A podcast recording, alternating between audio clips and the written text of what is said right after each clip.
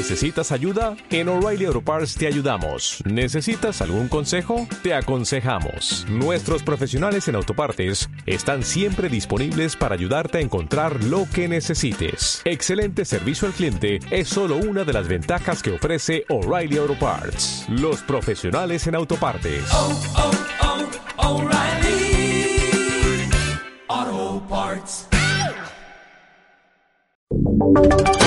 Nuestro analista invitado presenta su opinión personal sobre la actualidad. Buenos días amigos oyentes, les saluda Leonardo Sempertegui. Podríamos seguir hablando de asuntos nacionales, pero como varias veces he dicho en este espacio, es bueno a veces sacar la cabeza del día a día que puede agobiarnos, incluso en ciertas, de cierta manera, con los asuntos públicos que el Ecuador enfrenta y mirar qué pasa en el mundo y aprender de allí para tomar soluciones adecuadas para problemas de distinta índole que ocurren también en el Ecuador.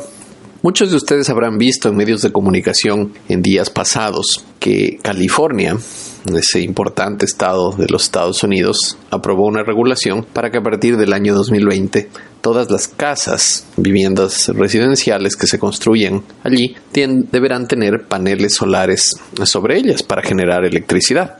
Esta fue una medida muy publicitada, eh, fue aprobada ya por la Comisión de Energía del Estado de Canadá y en realidad no es una medida aislada, sino que forma parte de una serie de decisiones eh, encaminadas a mejorar los estándares de la construcción que ese Estado tiene. Estos estándares tienen una revisión cada tres o cuatro años aproximadamente y con ellos se busca reducir el consumo de energía y en este caso también incentivar la generación de energía renovable de manera individual. Las medidas, además de la obligatoriedad de los paneles solares que deberán ser instalados en todas las casas en las cuales exista posibilidad de generación, no aquellas que se construyan por cualquier razón a la sombra, pero en todo caso será en la mayoría, también prevén mejoramiento del, de las instalaciones de las casas para evitar la pérdida de calor o frío.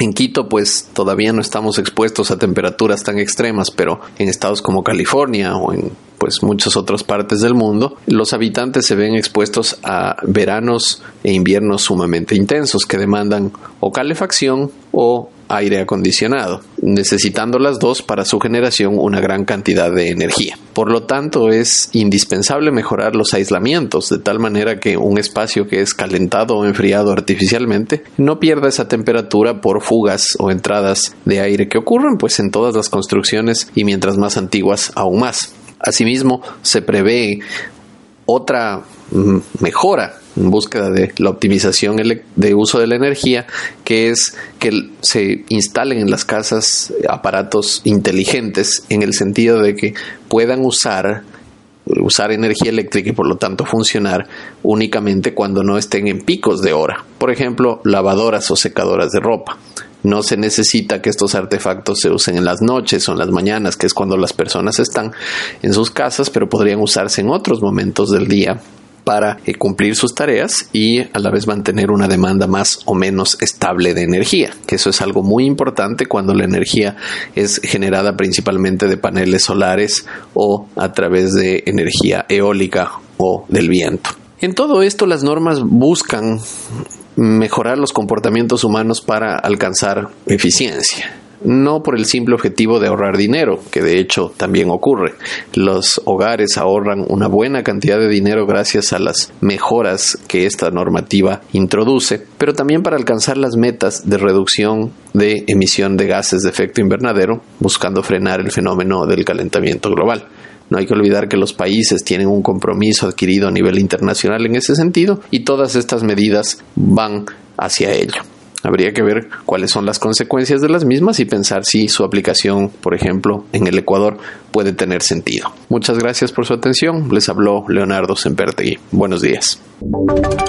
Nuestro analista invitado presentó su opinión personal sobre la actualidad.